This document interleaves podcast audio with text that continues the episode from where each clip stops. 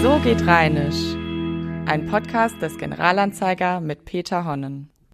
So geht Rheinisch, der Podcast zur rheinischen Alltagssprache und zur Sprachlandschaft Rheinland insgesamt. In dieser Folge geht es um ein ganz spezielles oder besonderes Thema. Man kann darauf wetten, wann immer im Rheinland sich Menschen über Dialekt oder auch unsere Umgangssprache unterhalten, das Thema sofort auf die französischen Lehnwörter oder Französismen kommt. Man hört dann Sätze wie die Franzosenzeit hat sehr viele Spuren in unserer Sprache hinterlassen. Mit Franzosenzeit ist natürlich die napoleonische Besatzungszeit im Rheinland gemeint. Oder man hört sogar Behauptungen wie, wir im Rheinland lernen viel einfacher Französisch, weil wir schon so viele französische Elemente bei uns in der Sprache haben. Oder auch nur ganz einfach die Theorie, dass im Rheinland mehr französische Lehnwörter zu finden sind als in anderen deutschen Dialekten. Untermauert wird diese These in der Regel immer von zwei Kronzeugen. Die Kronzeugen sind die Wörter Fiesematenten und Muckefuck. Die Wortgeschichte dieser Wörter kennt fast jeder oder jede im Rheinland. Bei Fiesematenten waren es natürlich die Soldaten der napoleonischen Armeen, die mit der Aufforderung Visite ma tante, also besuche mein Zelt, die rheinischen Mädchen in ihre Zelte gelockt haben, woraufhin deren Mütter dann ganz entsetzt die Hände über den Kopf zusammengeschlagen haben und gerufen haben, Mädchen, mach mir keine Fiesematente. Auch der Muckefuck ist ein Resultat der Franzosenzeit. Denn zur Zeit der napoleonischen Kontinentalsperre war der Nachschub an echtem aber so wichtigem Kaffee unterbrochen. Und die findigen Rheinländerinnen haben sehr schnell einen Ersatzkaffee geschaffen. Meist wurde der aus Zichorien hergestellt. Und dieser Kaffee wurde dann schlicht Mokka Faux, also falscher Mokka genannt. Und daraus ist dann Muckefuck verballhornt worden. Und folgt man einer großen Kölner Boulevardzeitung, dann sind auch andere rheinische Schlüsselwörter auf einen französischen Ursprung zurückzuführen. Allen voran Fistanol, aber auch das wichtige Butzen, also Küssen, der rheinische Klüngel und sogar die schöne Wendung Donmisch, also gib mir oder tu mir, geht auf die Franzosenzeit zurück. Die Wortgeschichte von Fistanel ist dabei besonders schön. Fistanel ist der im zentralen Rheinland ein Verhältnis oder eine heimliche Liebschaft.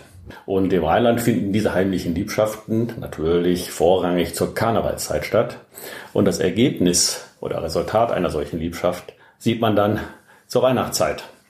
Und deshalb heißen diese dann geborenen Kinder Fils Noël. Man könnte das übersetzen mit äh, Sohn der Weihnacht oder Christkind vielleicht sogar. Und aus diesem Fils Noël hat man im Rheinland dann Fils Noël gemacht. Das Bützen wiederum ist das französische Baiser, das die französischen Soldaten so gerne mit den rheinischen Mädchen gemacht hätten. Übrigens das gleiche Baiser, wo auch die berühmte Schaumspeise, der Schokoladenbaiser oder so herkommt. Der Klüngel wiederum geht auf Französisch Clin d'œil zurück, was man mit Augenzwinkern übersetzen kann, das auch sehr gut ja den Inhalt von Klüngel wiedergibt. Und Donmisch, na klar, ist Donnez-moi, also tu mir oder gib mir bitte. Die französischen Soldaten haben auch außerhalb des Rheinlands ihre Spuren hinterlassen, denn der westfälische Pumpernickel, der ja auch im Rheinland bekannt ist, geht ebenfalls auf französische Wurzeln zurück. Diesmal war es ein französischer Offizier, dem der Pumpernickel damals bei dem Einmarsch in Münster angeboten worden war der das knochenharte Brot probiert hat, es im hohen Bogen ausgespuckt hat mit den Worten Ah bon pour Nicole, was so viel bedeutet wie Ah, ist, das ist nur gut für Nicole. Nicole war der Name seines Pferdes. Offensichtlich hat den französischen Offizieren das Brot nicht geschmeckt und die Münsterländer haben dann daraus den Pumpernickel gemacht. Tja, was ist von diesen nun wirklich wunderschönen Wortgeschichten zu halten? Ich sage mal kurz und knapp auf Rheinisch, leider nix. So schön diese Legenden auch sind, sie sind und bleiben Legenden, Sie sind falsche Ableitungen aus dem Französischen. Die Wörter haben alle eine andere Wortgeschichte. Und die ist leider nicht so anschaulich wie diese Legenden selbst. Aber dafür sind sie richtig. Ich fange einfach mal mit den Fiesematenten an. weil die tatsächlich ein sehr wichtiges Wort sind, denn sie sind tatsächlich auch aus dem Rheinischen oder im Rheinischen entstanden. Wir haben nämlich, wie ganz selten mal in der gesprochenen Sprache, eine schriftliche Quelle, und zwar die Kolowsche Chronik von 1499. Und da finden wir die Wendung It is ein Viserunge, int ein visimittent. Und das heißt nichts anderes als Geschwätz und überflüssiges Kultur. Und dieses visimittent in dieser Bedeutung ist tatsächlich die Mutter unserer modernen Visimatenten. Dieses visimittent geht tatsächlich in seinem Ursprung auf ein altfranzösisches Visement zurück, was so etwas wie Aussehen bedeutet. Es hat also tatsächlich irgendwann doch französische Spuren, aber die Ableitung aus dem napoleonischen Soldatendeutsch ist natürlich falsch. Interessant an den Quisematenten ist allerdings, dass dies ein Beispiel dafür ist, dass rheinische Wörter tatsächlich auch in die allgemeine Umgangssprache gelangen können. Die Quisematenten kennt man mittlerweile im gesamten deutschen Sprachraum, ohne dass man dort weiß, dass das eigentlich ein kölsches Wort ist. Kommen wir zum Fisternöll. Fisternöll ist, wie gesagt, im zentralen Rheinland so eine Liebschaft. Die haben einen Fisternöll oder der ist bei Singen Fisternöll, sagt man ja. Aber diese Bedeutung kennt man wirklich nur im zentralen Rheinland. Das mag vielleicht etwas mit der lockeren, lebenslustigen Lebensart im zentralen Rheinland zu tun haben, denn überall sonst, und zwar im nördlichen Rheinland, in Düsseldorf und sogar im angrenzenden limburgischen Gebiet auf der anderen Seite der Staatsgrenze ist Fisternö etwas ganz anderes, nämlich nichts anderes als eine banale Bastelei, Fummelei, irgendeine unbedeutende Kleinarbeit.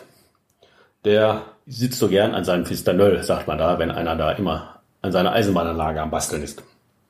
Am nördlichen Niederrhein sogar ist Fisternöll noch was ganz anderes. Da ist es nämlich ein Schnaps, der mit irgendwie Zuckerstückchen oder vielleicht sogar einer Rosine etwas trinkbarer gemacht ist.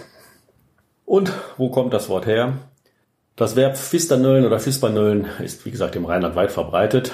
Es bedeutet basteln und das ist auch die ursprüngliche Bedeutung des Wortes. Fisten oder Fispern ist ein Wort, das auch im Niederdeutschen verbreitet ist. Es das heißt nichts anderes als basteln. Der Nölles ist einfach die rheinische Abkürzung für den Arnold, also ist Fisternölles oder Fispernölles nichts anderes als ein Bastel-Arnold oder jemand, der gerne bastelt. Fisternöll ist also etwas, mit dem man sich ernsthaft oder liebevoll beschäftigt und daher kommt dann sehr wahrscheinlich auch die rheinische Variante des Fisternölls.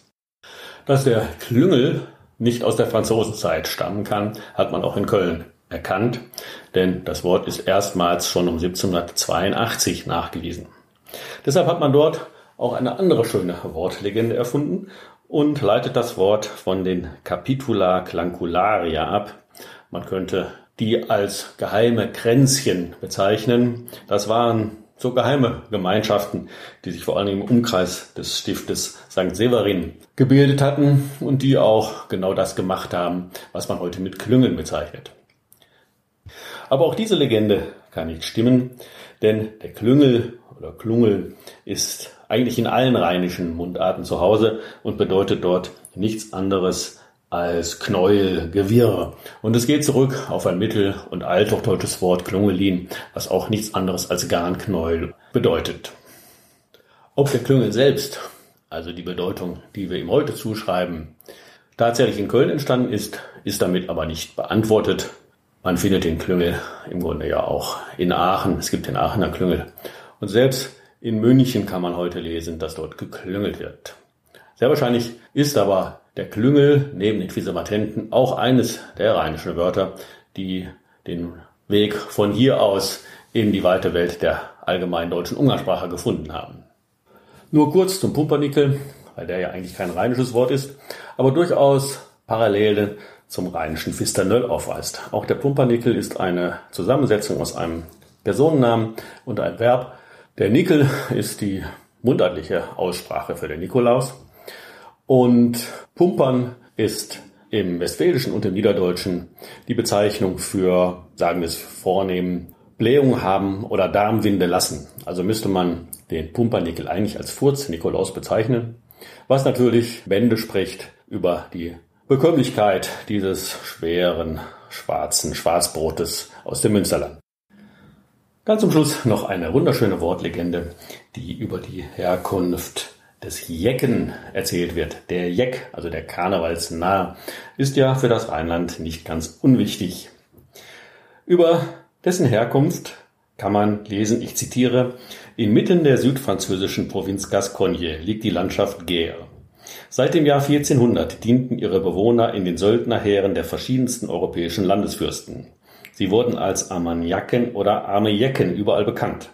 Besonders wegen ihrer grenzenlosen Aufschneiderei, die allen Gascogner nachgesagt wird.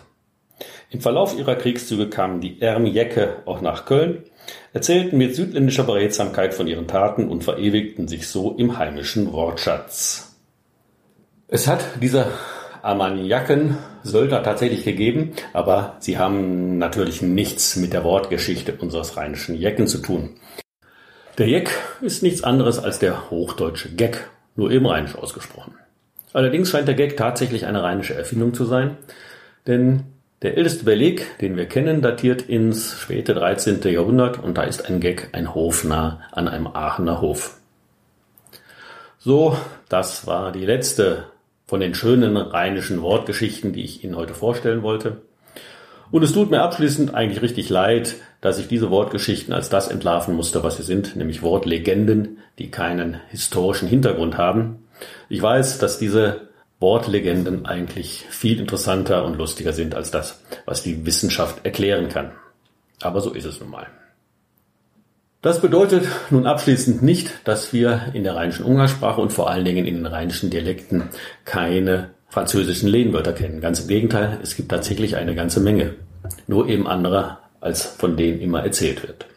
Um diese französischen Lehnwörter, um die echten und ihren Weg in die rheinische Sprache, geht es in der nächsten Folge meines Podcasts. Also wieder um französische Lehnwörter, aber diesmal um die richtigen. Und zum Schluss, wie immer der Hinweis, wer das genauer nachlesen möchte, kann das tun in meinem Buch Wo kommt das her? Herkunftswörterbuch der Umgangssprache an Rhein und Ruhr. Bis zum nächsten Mal. Tschö oder Tschüss, Ihr Peter Honnen. Das war So geht Rheinisch, ein Podcast des Generalanzeiger mit Peter Honnen.